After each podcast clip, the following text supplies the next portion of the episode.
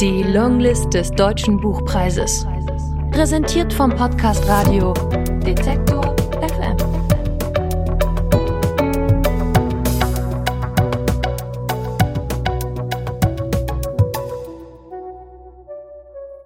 Aus Wilderer von Reinhard Kaiser Mühlecker.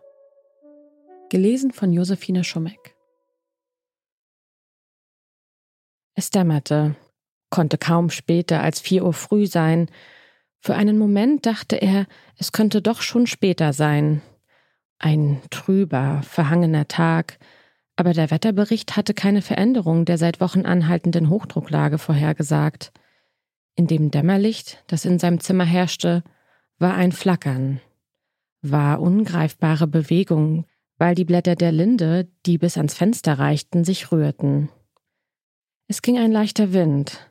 Vielleicht also doch ein Wetterumschwung, der sich schließlich auch zu so früher Stunde ankündigen konnte? Diese Eindrücke schoben sich schemenhaft durch seinen Kopf, als kämen sie von weit her und hätten nichts mit ihm zu tun. Und auch, dass er die Nachtkästchenlade aufzog und hineingriff, war wie losgelöst von ihm. Er drehte nicht einmal den Kopf, sah nicht einmal hin. Das Metall war nur wenig kalt, angenehm, beruhigend fühlte es sich an, auch als es gegen seine Schläfe drückte. Er hielt die Luft an, spannte den Finger an und betätigte den Abzug. Klack, machte es. Ein leeres, langweiliges Geräusch, und er stieß die angehaltene Luft wieder aus. Wie war das möglich? Seit Jahr und Tag immer nur dieses Geräusch. Es war im Grunde unmöglich, so unmöglich, als falle bei einem Würfel, wie oft man ihn auch warf, niemals die Sechs oder niemals die Eins, niemals eine bestimmte Augenzahl, niemals die, auf die man wartete. Er seufzte, nahm den Revolver von der Schläfe, drehte die Trommel ein paar Mal und legte die Waffe in die Lade zurück, ohne sie zuzuschieben. Es war Ende Juli. Endlich trocken, endlich heiß nach dem verregneten, kühlen Frühjahr. Er könnte aufstehen, es gab Arbeit genug, und er war auch nicht mehr müde, obwohl er erst nach Mitternacht ins Bett gegangen war. Aber er wollte nicht. Das Geräusch ging ihm nach, dieses leere, langweilige Geräusch, das ihn sein halbes Leben schon begleitete. Ja, dass das Geräusch seines Lebens geworden war, mit elf oder zwölf hatte er in einer alten Tasche unter dem Dach den Revolver gefunden, der dem Großvater gehört haben musste, und in dem eine einzige Patrone gesteckt war. Vom ersten rascheren Herzschlag an schien sie ihm für ihn, für niemanden als ihn bestimmt zu sein. Alle paar Wochen, höchstens Monate, wieder dieses leere, langweilige, zermürbende Geräusch. Klack, dass ihn jemand dabei ertappen könnte, befürchtete er nicht. Seit er das obere Zimmer, das früher dasjenige seines Bruders gewesen war, bezogen hatte, betrat niemand es mehr. Und selbst wenn ihn je einer dabei erwischt hätte, es hätte ihn nicht gekümmert. Es wäre fast nicht wahr gewesen, fast nicht wirklich, weder für ihn noch für den anderen als seien bis zu diesem Zeitpunkt seine Ohren vom Schlaf verschlossen, zugestöpselt, versiegelt gewesen, drang erst jetzt das Dröhnen von der Autobahn an ihn heran, und er hörte, wie die Zweige der Linde an der Scheibe rieben, ein Schaben, von Zeit zu Zeit ein Quietschen und von unten das Schnarchen der Hündin. Alles Gewöhnliche nahm er erst jetzt wahr, Davor war es ihm nicht eigens aufgefallen, weil einem das Gewohnte, täglich Gleiche kaum je einmal auffällt und weil jene Empfindung, die ihn in die Schublade hatte greifen lassen, die Verbindung zur Welt unterbrochen hatte. Etwas hatte sie wiederhergestellt. Nicht das leere Klacken mm, und auch nicht, dass die Empfindung gewichen wäre. Es hatte sich in das Gewohnte etwas gemischt, das er nicht zuordnen konnte, ein Geräusch, als kratzte etwas über Stein. Und als es abbrach, hatte er immer noch keine Vorstellung davon, was es sein konnte, stellte lediglich fest, dass nun auch die Schnarchlaute aufgehört hatten. Er richtete sich auf und warf die Decke zurück. Warum war sie aufgewacht? Machte der Vater den Platz sauber? In dem Moment ging die Haustür auf und tatsächlich war die Stimme des Vaters zu vernehmen, bevor sie wieder verstummte. Jakob lauschte. Da hörte er Landers Klauen auf den Fliesen des Vorhauses. Scheiße, sagte er. Er sprang auf, lief durch das Zimmer, riss die Tür auf und stürzte die Treppe hinab und lief durch den Flur ins Vorderhaus. Nau, sagte der Vater, der dort, das Handy in der Hand, herumstand. Nau, Jakob. Jakob fasste nach der neben der Tür hängenden Leine und rannte hinaus. Fast stolperte er über den Mistschaber, der auf dem Boden lag, daneben ein kleiner Haufen Erde. He, rief der Vater ihm hinterher, zieh dir doch erst mal was an. Instinktiv schlug Jakob die Richtung zum Bach ein, und tatsächlich entdeckte er Landa bald. Sie stand auf der Wiese und krümmte sich. Er wurde langsamer. Vielleicht war sie ja doch nur deshalb rausgelaufen und würde gleich zurückkommen.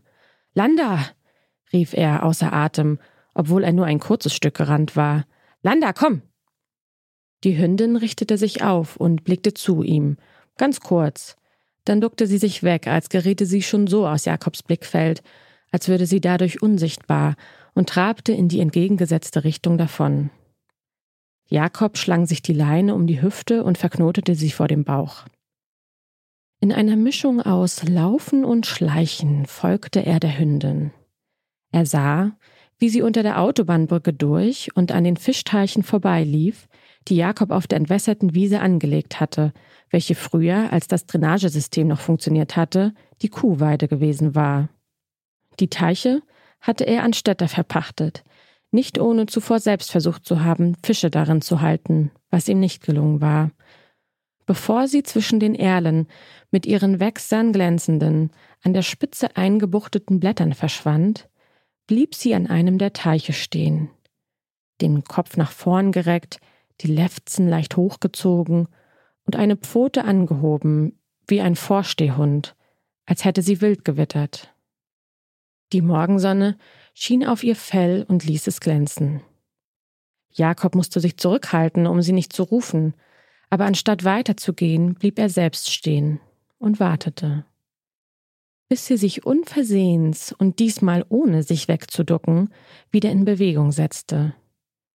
Er war sicher, dass sie ihn nicht mehr in ihrer Nähe spürte, ihn nicht mehr wahrnahm, sie hatte sich nicht mehr umgedreht. Jetzt war sie weg. Die fast mannshohen, seit Jahren nicht mehr gemähten Brennnesseln, zwischen denen sie hindurchgelaufen war, wogten noch. Jakob wusste, dass sie am liebsten bachaufwärts streifte, und er lief weiter, überwand mit einem, nein, oh, zwei beherzten Sätzen den Brennnesselgürtel und folgte dem Bachlauf entlang dem Wildwechsel, gegen die Fließrichtung, obwohl von dem Hund nichts mehr zu sehen war. Die zwischen den unter dem dichten Blätterdach der Uferbäume nur vereinzelt wachsenden Gräser und Blumen, schwarze, das ganze Jahr über feuchte und kühle Erde, war angenehm weich unter seinen bloßen Fußsohlen.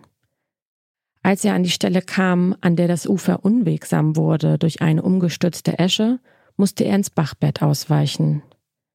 Aber es war nicht nur diese eine Esche. Allenthalben hing sie grau, schuppig, krank über den Bach. So viele, dass keiner mehr mit dem Entfernen hinterherkam. Durch das Eschentriebsterben einer noch jungen, durch einen eingeschleppten ostasiatischen Pilz ausgelösten Krankheit knickten die Stämme wie Zündhölzer in der Mitte ab oder fielen einfach um. Manch einer verfing sich dabei in der Krone eines anderen und war so noch schwerer aufzuarbeiten.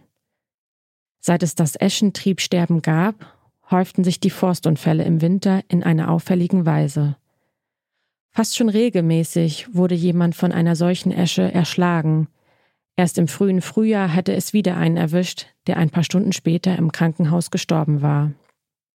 Und immer dann sagte die Mutter, Jakob solle nicht mehr ins Holz gehen, er habe doch keine Ausbildung, als hätte sonst jemand eine.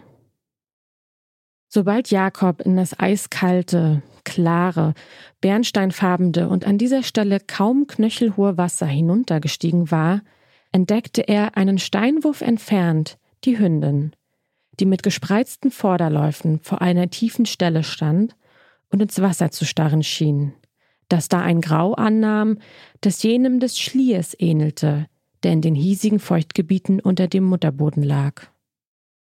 Jakob konnte sehen, wie die Muskeln über ihrem Widerrist zuckten. Die Longlist des Deutschen Buchpreises. Präsentiert vom Podcast Radio Detektor